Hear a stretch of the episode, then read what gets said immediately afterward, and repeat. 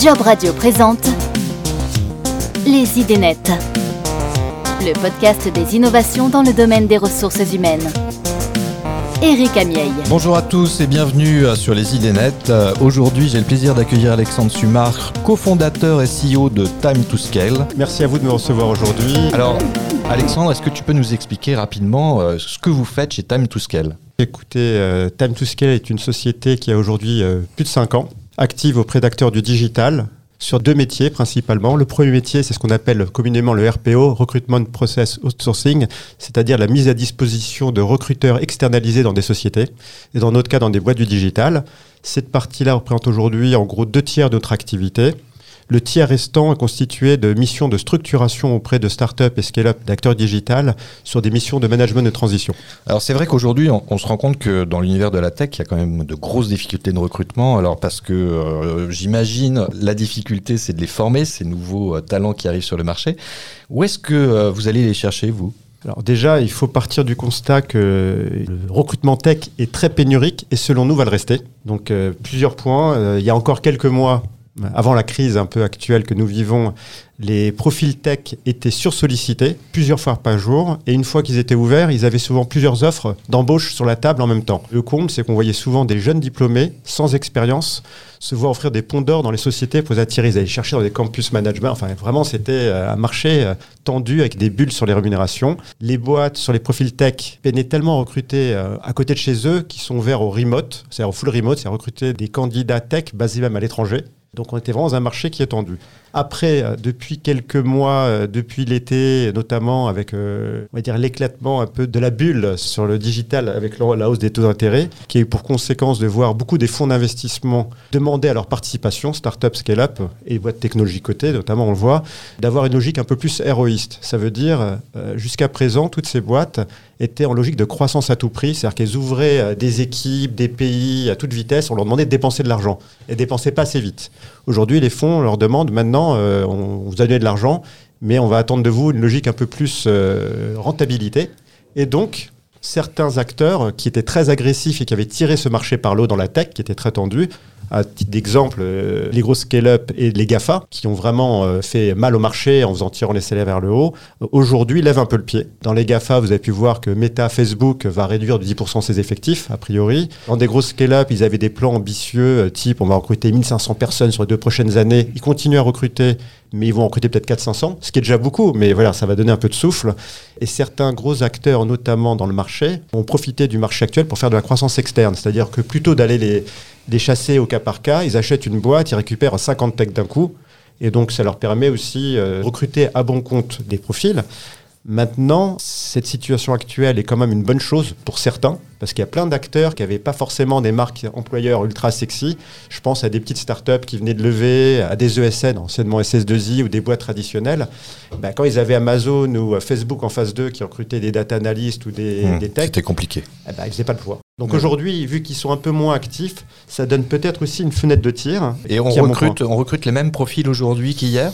On recrute en gros les mêmes profils. Dire, dans la tech, comme je mets trois compartiments, il y a tout ce qui est développeur, donc il y a tous les techs. Après, il y a tous les profils un peu type data, data analyst, data scientist, parce qu'il y a beaucoup de data à traiter aujourd'hui, c'est voilà, avec l'intelligence artificielle notamment. Et derrière, il y a les équipes produits, c'est-à-dire que des startups, c'est celui qui vont peaufiner le produit, qui vont travailler avec les équipes tech. Des fameux product managers. Product owner, product manager, voilà, qui sont les profils les plus recherchés. Qu'est-ce que vous offrez justement euh, aux dirigeants de start-up qui sont dans cette configuration-là? C'est-à-dire qu'ils doivent recruter et euh, ils ont toutes les difficultés, on le voit, à euh, sourcer les, les bons candidats en France ou à l'international.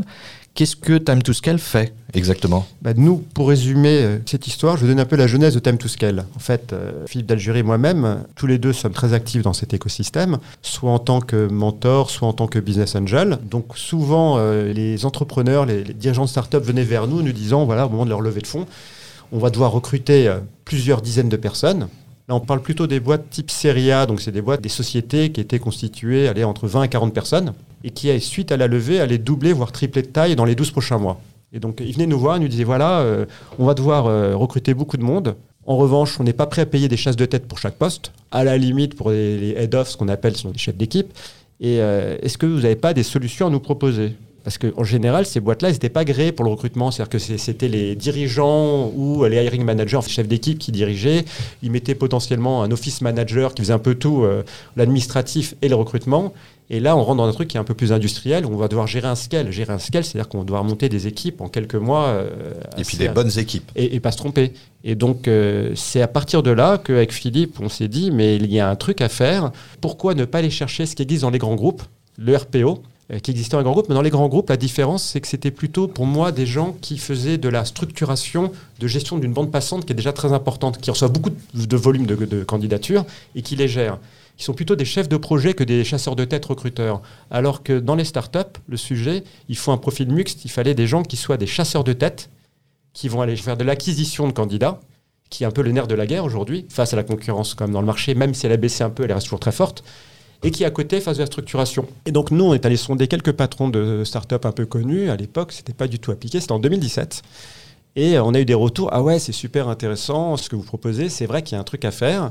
Et donc, de fil en aiguille, on a testé quelques sociétés. Et l'idée qu'on a proposée à la fin de la journée, c'était de mettre à disposition de, de, nos clients des recruteurs expérimentés, à temps partagé au début, qui soient en marque blanche, donc brandés au nom du client, in situ, donc chez le client, facturer euh, ce qu'on appelle en TGM, donc en taux journalier, et non euh, comme les chasseurs de tête, euh, avec des honoraires, pourcentage de la sur rémunération. Le salaire à la salaire, voilà. Et ça, quel que soit le nombre de personnes recrutées. C'est-à-dire qu'en gros, on prend un consultant, il va faire 3, 4 mois, 5 mois, 6 mois. En général, l'émission est durée entre 4 mois à 1 an.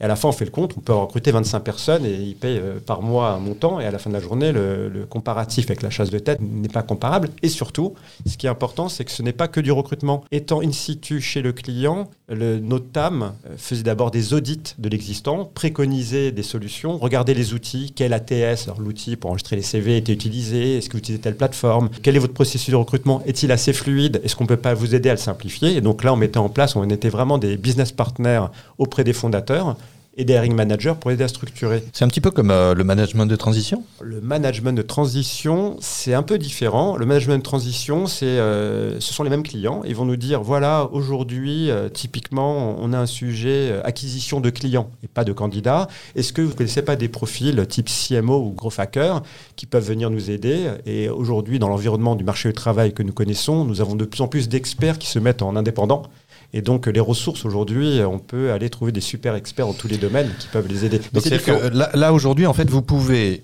mettre en place finalement, on va dire, un super chargé de recrutement qui va être dans l'entreprise X jours par mois, qui va vraiment être euh, intégré finalement presque dans les équipes, malgré le fait qu'il appartienne à Time to Scale.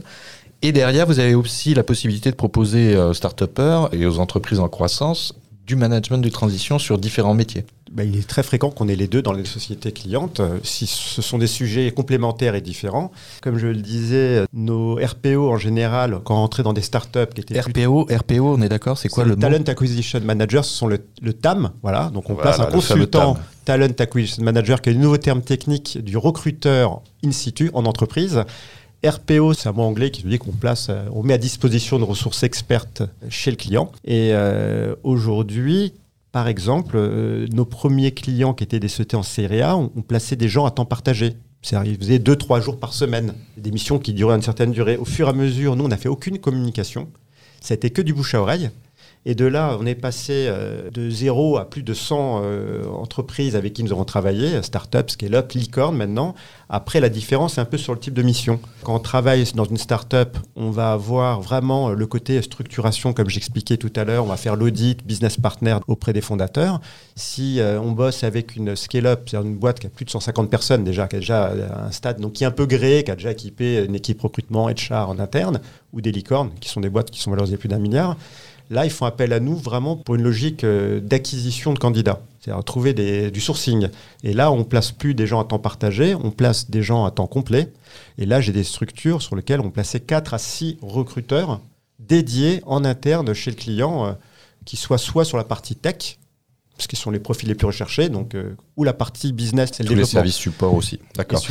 Alors moi j'ai vu que vous aviez, enfin vous travaillez, hein, et vous avez travaillé avec Mano Mano, Mirac, Getaround, Luco, Agicap, enfin on va dire des très très belles marques. Qu'est-ce que vous vous proposez justement chez Time to Scale comme job? Parce que vous recrutez de fait. Aujourd'hui, euh, nous recrutons tous les jobs que nos clients euh, recrutent. Moi ma question là c'est est-ce que Time to Scale recrute pour vous? Alors, Time to Scale, aujourd'hui, a un mixte de salariés et de consultants euh, indépendants externes. En fait, comment ça marche? Time to Scale a développé une communauté d'experts. C'est-à-dire que moi, depuis euh, 4-5 ans, j'ai dû parler à plusieurs centaines de profils de recruteurs euh, qui voulaient faire des missions RPO. Et à la fin de la journée, j'en ai gardé euh, qu'un petit pourcentage. C'est-à-dire qu'aujourd'hui, on a une communauté de gens qui sont testés et validés, que nous connaissons, Des vrais experts. des vrais experts. On est plutôt sur des profils. euh, au tout début, on a commencé, on a voulu avoir quelques profils un peu juniors. On a eu quelques expériences. Et entre nous, j'avais du mal, je mettais à la place de mes clients. J'ai du mal à facturer un certain taux euh, journalier à mes, euh, à mes clients pour des profils qui ont 3 à 6 mois d'expérience, même s'ils étaient briefés avec nous. Je ne pense pas que ce soit une mauvaise solution pour les former plutôt en interne. Ça, c'est un truc qui est valable pour être recruté chez nos clients qui vont monter en puissance. Mais nous, comme on vend une prestation externe, je me sentais redevable de l'envoyer des experts. Il y avait absolument besoin de qualité, j'imagine, à ce niveau-là, et c'est pour ça que vous êtes orienté là-dessus.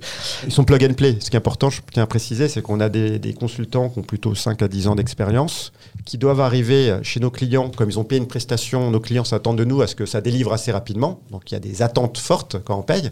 Je paye tant, euh, comment puis-je être sûr que je vais avoir du résultat?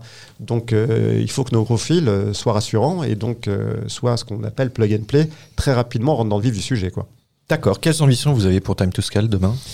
Alors, ben, nos ambitions aujourd'hui euh, sont assez simples. C'est que on a, on a grandi par bouche à oreille. Et ce qu'on aimerait, c'est que nos clients continuent à être satisfaits de notre euh, travail, qui signifiera qu'on a fait le bon job.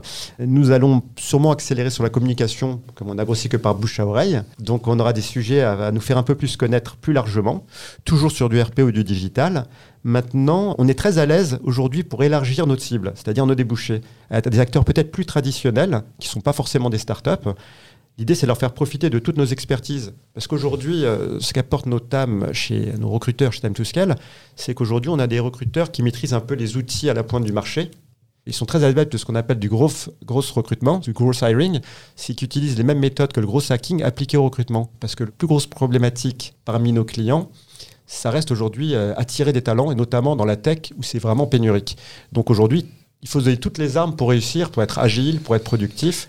De même que lorsqu'on parle à un candidat, on va utiliser les méthodes type d'entretien structuré, parce que quand on va parler à 50 personnes sur un même profil, comment les comparer les uns avec les autres, il faut qu'on ait une base claire. Donc il y a beaucoup de méthodos. Et surtout qu'avec la transformation des entreprises, enfin la transformation digitale des entreprises, tout le monde y va Et ben, c'est pour ça qu'on est très rassuré sur notre potentiel à long terme, parce qu'aujourd'hui, euh, est-ce que le recrutement euh, tech va rester pénurique? Notre analyse, euh, c'est que quand on voit la proportion encore marginale du digital dans l'économie, on se dit que la marge d'appréciation, est significative et que devant nous, euh, la crise actuelle passera, mais le digital va rester. Et donc les besoins seront encore là demain. Donc euh, toutes les boîtes, qui soient des boîtes du CAC 40 ou des boîtes euh, traditionnelles, vont devoir continuer à digitaliser leurs équipes. Et à partir de là, bah, on espère être un de leurs partenaires. Merci Alexandre Sumar, euh, cofondateur et CEO de Time to Merci Scale, beaucoup. pour euh, cette prestation incroyable. Et puis j'espère que vous, auditeurs, bah, vous avez appris des choses. N'hésitez pas à aller sur le site de Time to Scale. Je vous mettrai euh, le petit lien dans le descriptif de l'émission. Et je vous dis à très bientôt pour une nouvelle émission des idées nettes. C'était Les idées nettes, le podcast des innovations dans le domaine des ressources humaines. Tous les épisodes des idées nettes sont disponibles sur l'ensemble des plateformes de diffusion de podcasts.